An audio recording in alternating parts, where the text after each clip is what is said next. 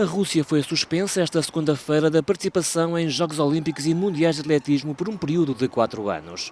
A decisão foi tomada pela Comissão Executiva da Agência Mundial Antidopagem. É impossível estarmos diariamente bem. Por vezes há necessidade, não é, não é uma questão de doping, as pessoas às vezes levam isto para um, para um caminho complicado, mas não é. Às vezes um, uma ajuda num dia mau é o suficiente porque eh, não somos de ferro. Did you ever take banned substances to enhance your cycling performance? Yes. Did you ever blood dope or use blood transfusions to enhance your cycling performance? Yes.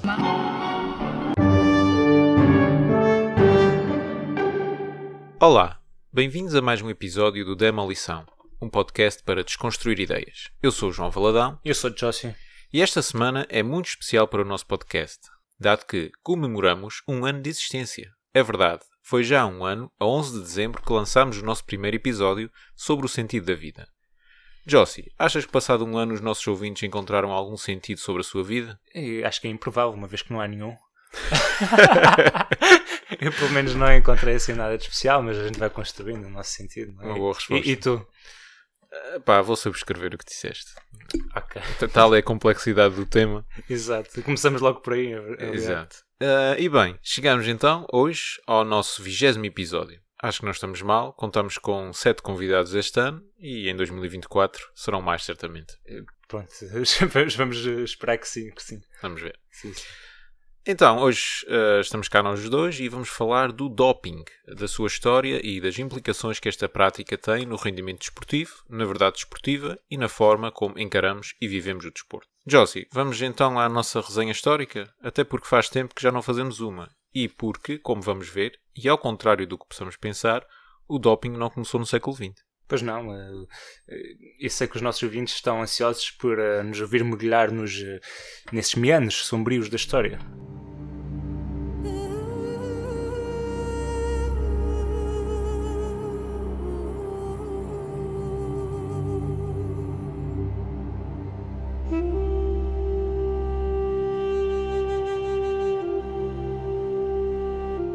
Explica-me, Josie, em que contexto surgiu o doping? Bom, uh, há que esclarecer alguns pontos antes de entrarmos uh, na história do doping propriamente dita, uh, com a definição do doping e com uma gênese da prática desportiva. Mas há uma definição oficial do doping? Sim, segundo a definição da Agência Mundial Antidoping, que é uma agência independente criada pelo Comitê Olímpico Internacional e que diz que no artigo 1 que o doping é a violação de uma ou mais violações do código antidoping. Ou seja, é relativamente uh, vago, não é? É bastante vago. É, pronto, é, o, o, doping é aquilo que viola o, o, o antidoping, okay. no fundo, o código. Uh, essas violações consistem essencialmente na toma ilegal, ou, portanto, dissimulada, por parte dos atletas de substâncias que lhes incutem uma vantagem competitiva, teoricamente, sobre os demais concorrentes que teoricamente não estão dopados. Ora, para se chegar a um código oficial vinculativo e que implica, claro, testagem, porque senão não faz sentido ter um código antidoping, é? está pressuposta uma longa e recorrente história de utilização de técnicas dopantes por parte dos participantes em atividades mais ou menos desportivas, de modo a ter essa vantagem dita anormal sobre os outros. E digo mais ou menos desportivas porque o doping tem outras dimensões mais latas, não é? De que falaremos uh, mais à frente. E aqui em termos de etimologia, qual é a origem da palavra doping? Sabemos uh, de onde vem? Bom, não se tem a certeza absoluta, mas a palavra doping por vezes é atribuída à palavra holandesa DUP com dois O's, eu não sei se é assim que se diz, uhum. que seria assim uma espécie de mexórdia viscosa que continha ópio e que aliás era a droga preferida dos antigos gregos. Um, e depois também no dialeto kafir existia a palavra dop, só com O, que basicamente era outra mexórdia de ervas e plantas uh, destinadas a celebrações religiosas que tinham neste caso um efeito teoricamente psicoativo. Mas ela é pela primeira vez utilizada em inglês em 1889 para descrever a prática de dopar os cavalos com uma mistela de narcóticos que é para eles suportarem melhor a dor e para terem uma performance uh, melhor. Uhum. Um, sim, é verdade, os animais também são alvo de doping. E já o eram na Roma Antiga. Sempre que há dinheiro envolvido, uhum. uh, que há, há, alguma coisa a ganhar, uh, nem que seja o estatuto, mas o estatuto normalmente vem associado ao dinheiro, há esse incentivo, não é? Para ir para lá do que é as regras. Uhum. Uh, e isso acontecia até que nas corridas de cavalo, claro. Uh, mas é só em 1897 que surge registada a palavra doping num documento oficial, precisamente para descrever a prática que levou à primeira desclassificação de um atleta por uso de drogas. Ah, isso foi quando Choppy Warburton foi apanhado a oferecer a um ciclista uma mistura estimulante. Exato. Ou seja, o doping, como qualquer questão relacionada com drogas, é volátil uh, e complexa mas vamos desenvolver isso a, a melhor adiante. Vamos primeiro ao desporto, porque este nem sempre foi praticado como o entendemos hoje. Podemos dizer que não era profissional? Não só não era profissional, mas também tinha um âmbito muito mais lúdico, como veremos adiante. É só no século XIX uh, que o desporto começa a tornar-se profissional e a profissionalizar-se, Até aí o desporto estava muito ligado precisamente às celebrações culturais, religiosas, a feriados e a esse tipo de coisa. Mas e os Jogos Olímpicos da Antiguidade? Não os podemos considerar profissionais? Bom, os Jogos Olímpicos da, da Antiguidade, como sabemos, eles realizavam-se de 4 em 4 anos uh, na cidade de Olímpia, na Grécia. Uh, e contudo, os gregos não faziam essa distinção entre o que era um atleta profissional e amador que nós fazemos hoje. Uhum. Até porque, se calhar, o profissional e o amador era relativo, considerando que eles tinham escravos, não é? Uh, bom, mas ainda assim, muito, muitos atletas treinavam de facto regularmente para se prepararem para essas provas, não é? Uhum. Não haviam só os Jogos Olímpicos, haviam outras provas uh, na antiguidade. Se bem que nem sempre o faziam, claro, a tempo inteiro e eram capazes até de empregar treinadores, muitas vezes pago até pelas próprias sociedades, o Estado, que, que de alguma forma financiavam esse, esses encargos. Eles seguiam também dietas específicas e algumas até eram bem peculiares, como vamos ver mais à frente. Uh, estes atletas competiam por um prémio que era geralmente relativamente chorudo e que se refletia na forma de bens materiais, como metais preciosos ou até gado. Uh, mas também acontecia terem como prémio mulheres. Sim. É, portanto, uh, era o espírito da época. Refeições ou até pensões vitalícias, ou pelo menos alimentação uh, garantida enquanto vivessem. Hum. É, é, ou seja, eram muito apelativas práticas que permitissem estar em condições de ser competitivo o suficiente para ganhar e ter acesso precisamente a esses prémios. Ou seja, eles não eram profissionais, nos moldes em que entendemos o termo hoje, mas podiam ter uma vida bem mais folgada e confortável em função da sua performance. Certo. Um, mas já nessa altura existia a prática de doping? Havia substâncias proibidas? Sim, já, já havia prática de doping. Um, há relatos até de que, bom, de casos específicos que nós hoje trataríamos como sendo doping, mas na altura eles não considerariam que fosse relativamente problemático. Um, Bom, naturalmente não existia uh, medicamentos e drogas com o grau de elaboração ou sofisticação que, que, e de padronização que existem hoje em dia, uhum. nem, nem seringas, não é? Porque, pelo que os atletas recorriam a coisas hum, bem mais básicas, uh, mas nem por isso menos criativas e improváveis. Tais como? Uma das primeiras substâncias para melhorar o desempenho uh, a ser experimentada foi a testosterona. Obviamente que na antiguidade não tinham conhecimentos aprofundados do funcionamento hormonal, nem do que hoje chamamos endocrinologia. Mas, empiricamente, não é? eles tinham identificado as propriedades desta hormona, examinando o comportamento dos animais após a castração. Um, mas isto não significa que eles, de facto, uh, conseguissem ter ganhos a partir da prática que iam fazer, que eu já digo qual é. Uhum. Por isso, já estás a adivinhar o que é que vai acontecer, não é, João? Uh, não me vais dizer que comiam testículos. Exatamente, comiam testículos. Eh, sabemos que comiam eh, os testículos de boi, de touro ou até de bode. Precisamente nessa tentativa de capturar a essência da potência do bestiário e transferi-la para si, não é?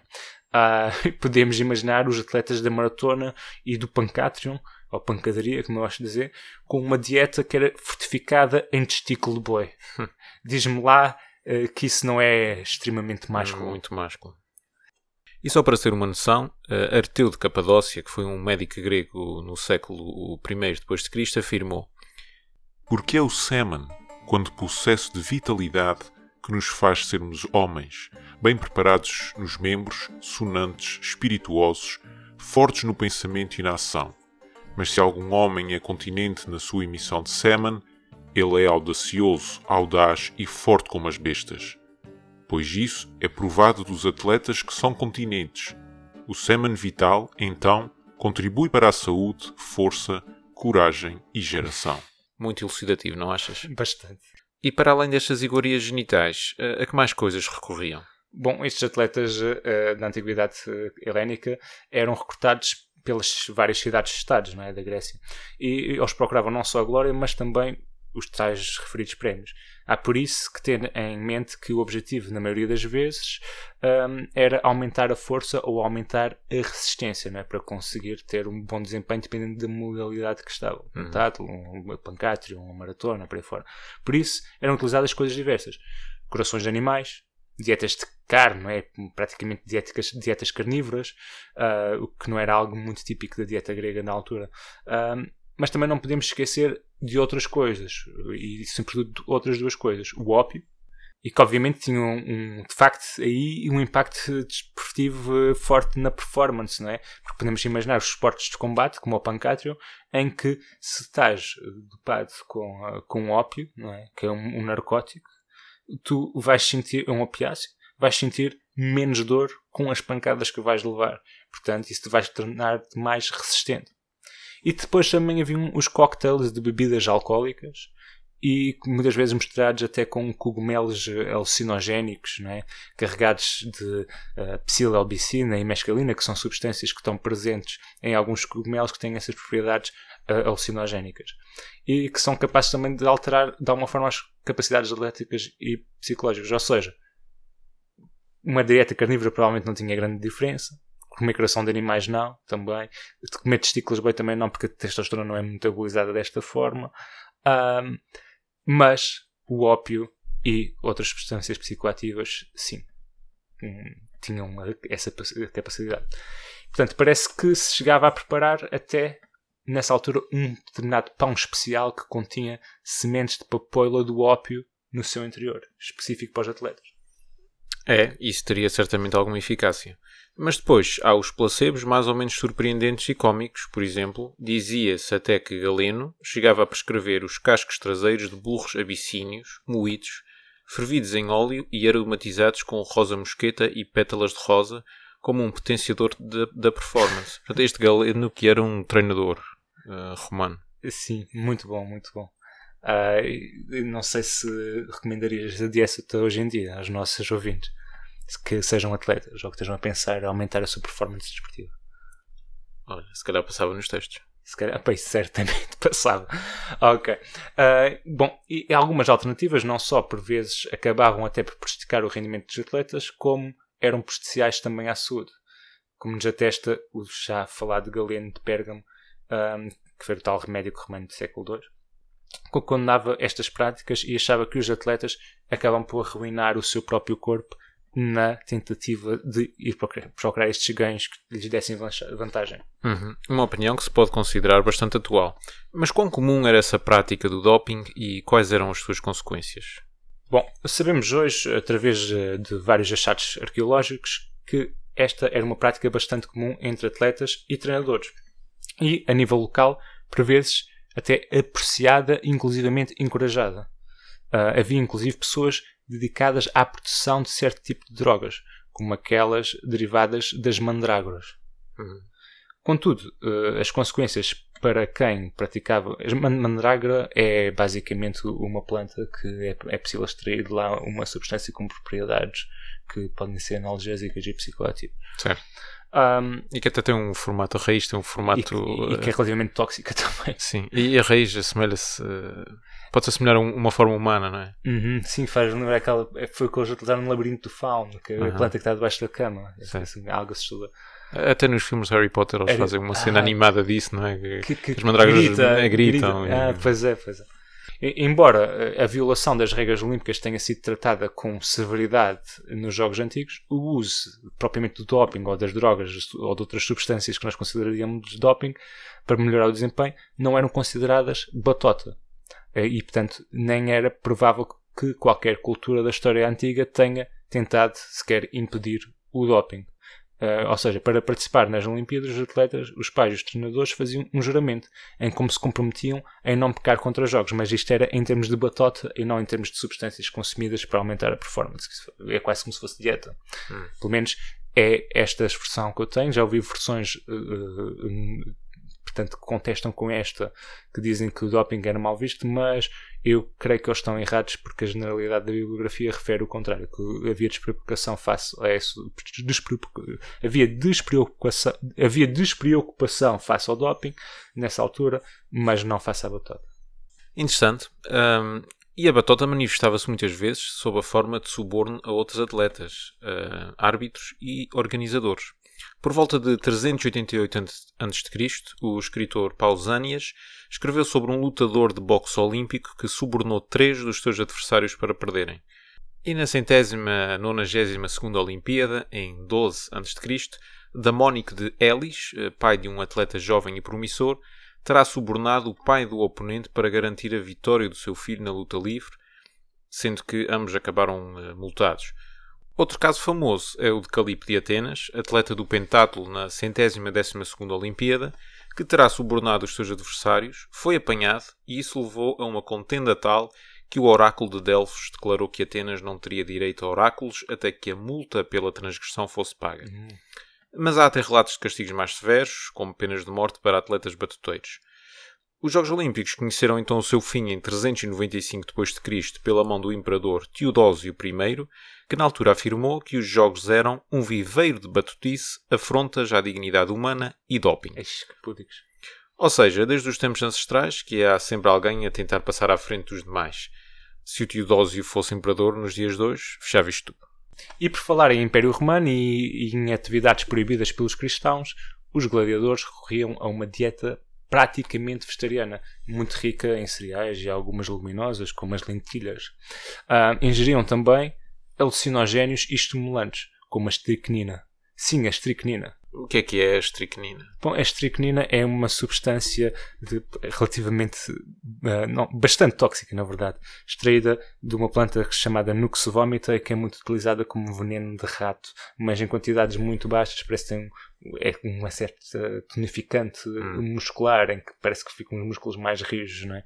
Uh, então, nesta altura já havia esse conhecimento da estricnina e era utilizada para evitar a fadiga e lesões, uh, e, uh, a fadiga e lesões e para melhorar a intensidade das suas lutas. E nessa altura, também os condutores de, daqueles carros um, que, que, faziam aquelas competições, como é que é o nome? À, à volta de, de, portanto, de uma arena, com, com os cavalos. Com, Quadrilhas, não é? Talvez seja. Uh, eles davam doping aos cavalos, como substâncias como o hidromel e como outros uh, narcóticos como o ópio, mas também lhe davam a experimentar uh, outras mistelas que eram destinadas aos homens e que já referimos atrás. Certo. É, é engraçado que referiste que os gladiadores recorriam a uma dieta praticamente vegetariana o que é o oposto do que os gregos faziam, que recorriam a uma dieta praticamente uh, carnívora. Praticamente carnívora. Uh, enfim. Ainda hoje em dia ninguém se entende acerca da nutrição, praticamente. É verdade. Disso... É verdade. Uh, esperemos que a Cândida não ouça isto.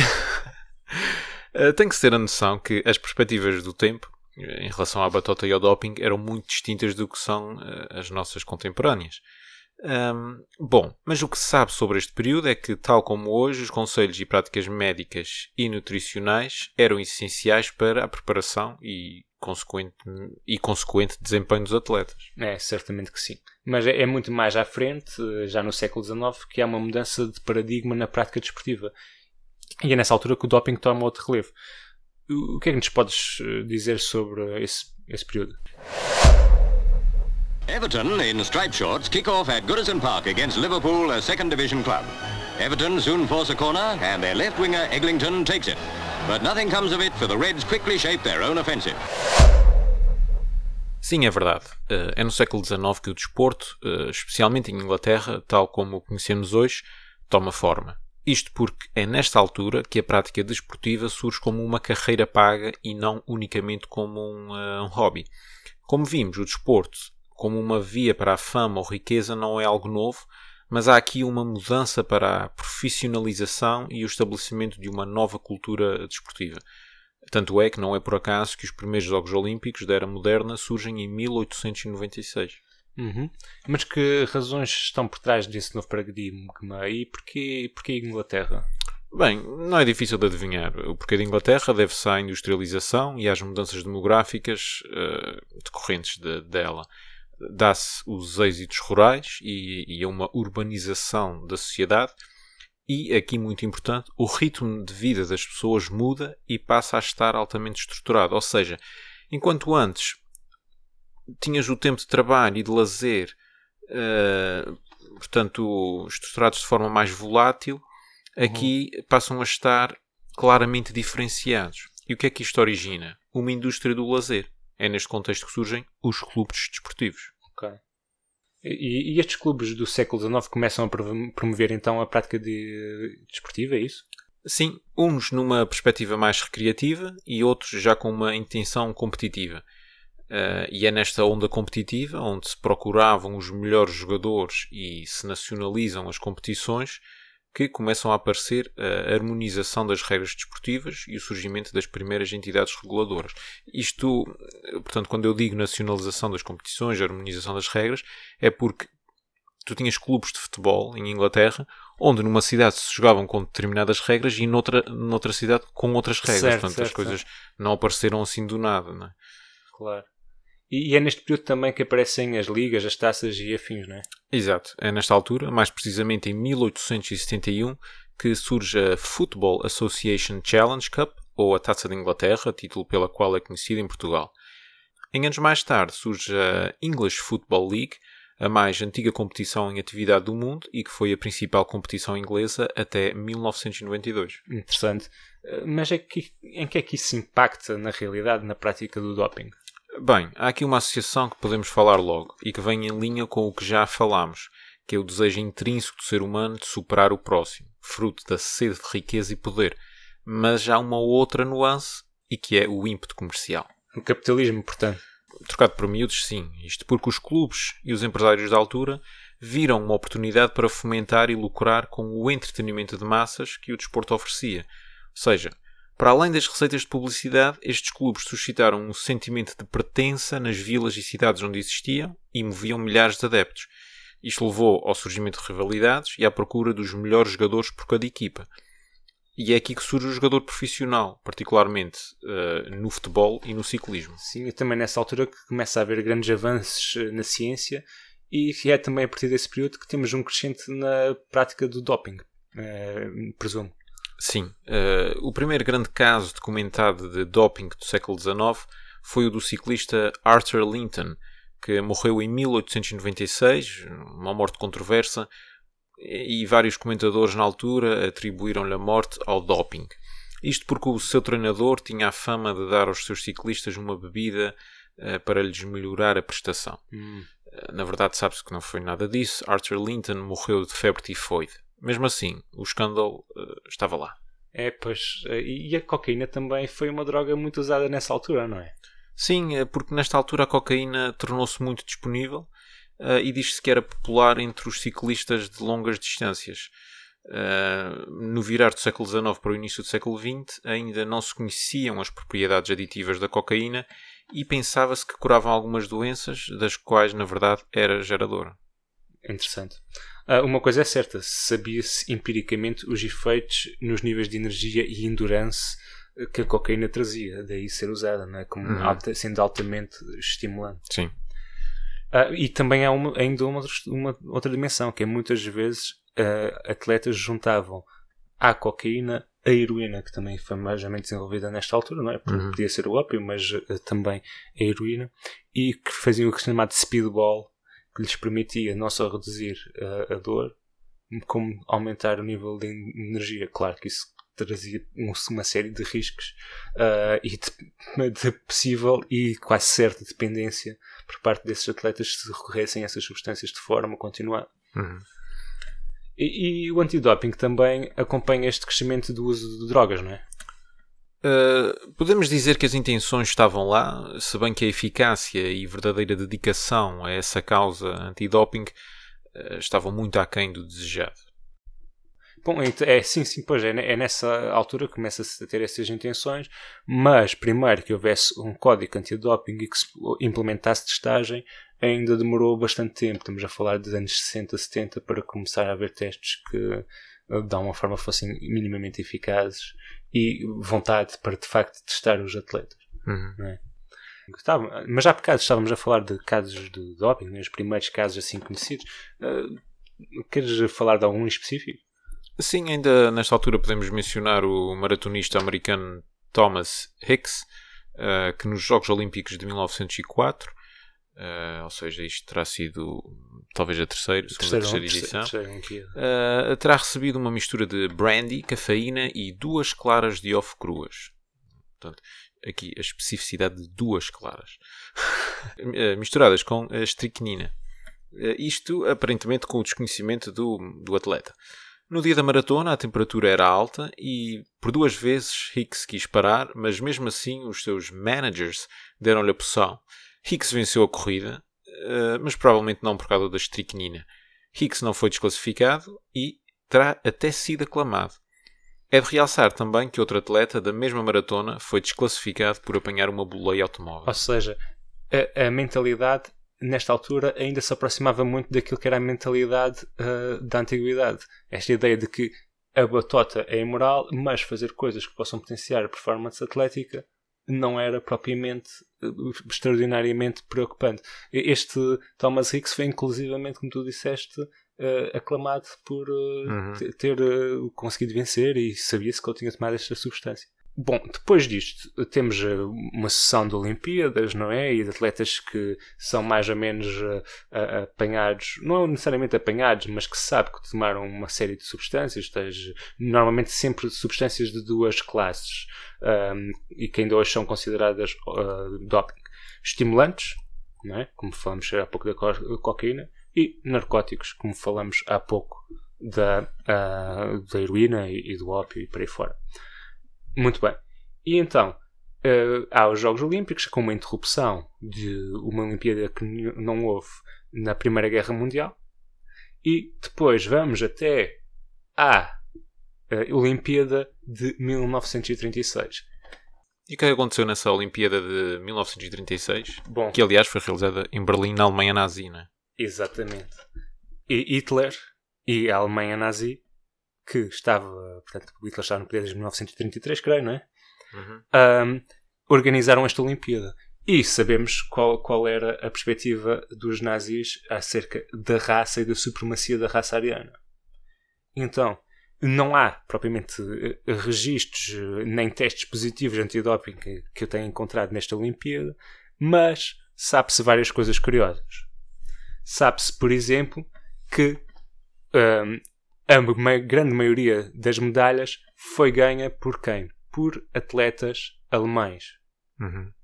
Sabe-se também que uh, nesta altura as anfetaminas, outro tipo de, esti uh, de estimulante, sobretudo a pervitina, estava a começar a ser utilizada por soldados alemães, estava a começar a ser testada a quem diga que no próprio Hitler. Okay? Uhum.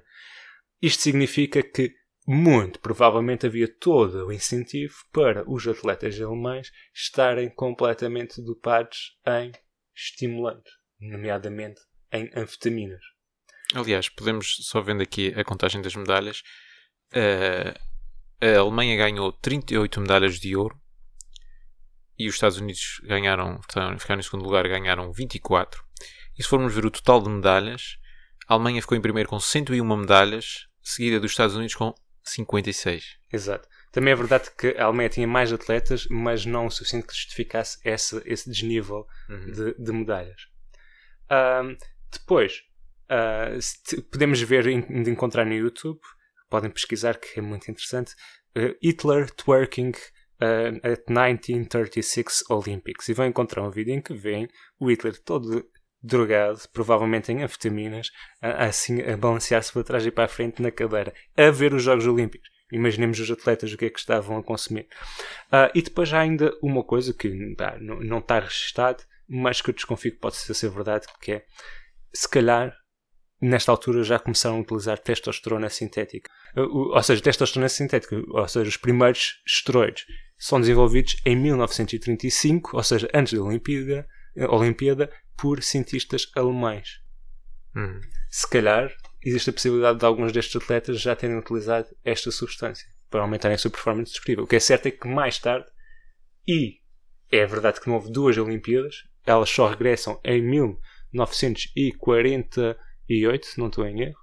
Ou seja, é, de facto, só em 1948 é que voltam as Olimpíadas. As de 1940 e as de 1944 são canceladas. Em 1948 e depois em 1952 começam a surgir ainda outros atletas que surgem meios mutantes. E hum. vamos perceber como é que esta substância que cria mutantes acaba por mudar a história do desporto e como ainda hoje tem toda a influência não só na, no desporto como na cultura popular e na cultura dos ginásios. Mas isso vai ficar para o segundo episódio. Sim, o episódio em que vamos discutir também outras questões de antidoping, que já vamos ter aqui o teaser para os nossos ouvintes. Eh, mas antes de fecharmos, queres dizer mais alguma coisa? Sim, sim, é, portanto, esses assuntos que, que, que vamos tratar, entre eles vamos falar, eh, portanto, da dualidade de, de, critérios entre aquilo que é doping e não é doping, as, as zonas cinzentas, o argumento à volta dos defensores Uh, portanto, há pessoas que defendem que, uhum. que o uhum. doping uh, é legítimo e vamos ver também contraposições a, esse argumento. Uh, vamos ver os principais casos de doping assim mais conhecidos. Vamos falar das principais substâncias proibidas e quais são as suas influências, quais são, qual é a sua influência no desempenho e na performance desportiva dos atletas. Vamos falar também de qual é o incentivo e da parte comercial uh, portanto, do desporto uh, e como é que essa parte comercial influencia depois um, ehm, o uso dessas substâncias por parte dos atletas. Vamos falar da fiabilidade dos testes uhum. uh, e vamos falar da disparidade na testagem entre desportos e entre países e questões políticas à volta disto também. Portanto, não percam o próximo episódio. Porque nós também não! Prometemos que não vai ser maçudo, apesar desta listagem extensa, uh, será certamente mais uh, filosófico Exatamente. Portanto, vai ser um debate interessante. E concluir, como sempre, apelando ao doping. Não, ao... aos nossos ouvintes para nos seguirem no Instagram e nas plataformas que usam para ouvir o podcast e lá nos darem uma votação amiga. Nós voltamos uh, em, em, breve, breve com, com então agora o Natal e tal, este, mas vai, este... vai, ser gravado. Vai ser é, vai. Uh, e voltamos em breve então para a conclusão deste tema. Até lá, votos de boas festas e um grande abraço. Grande abraço.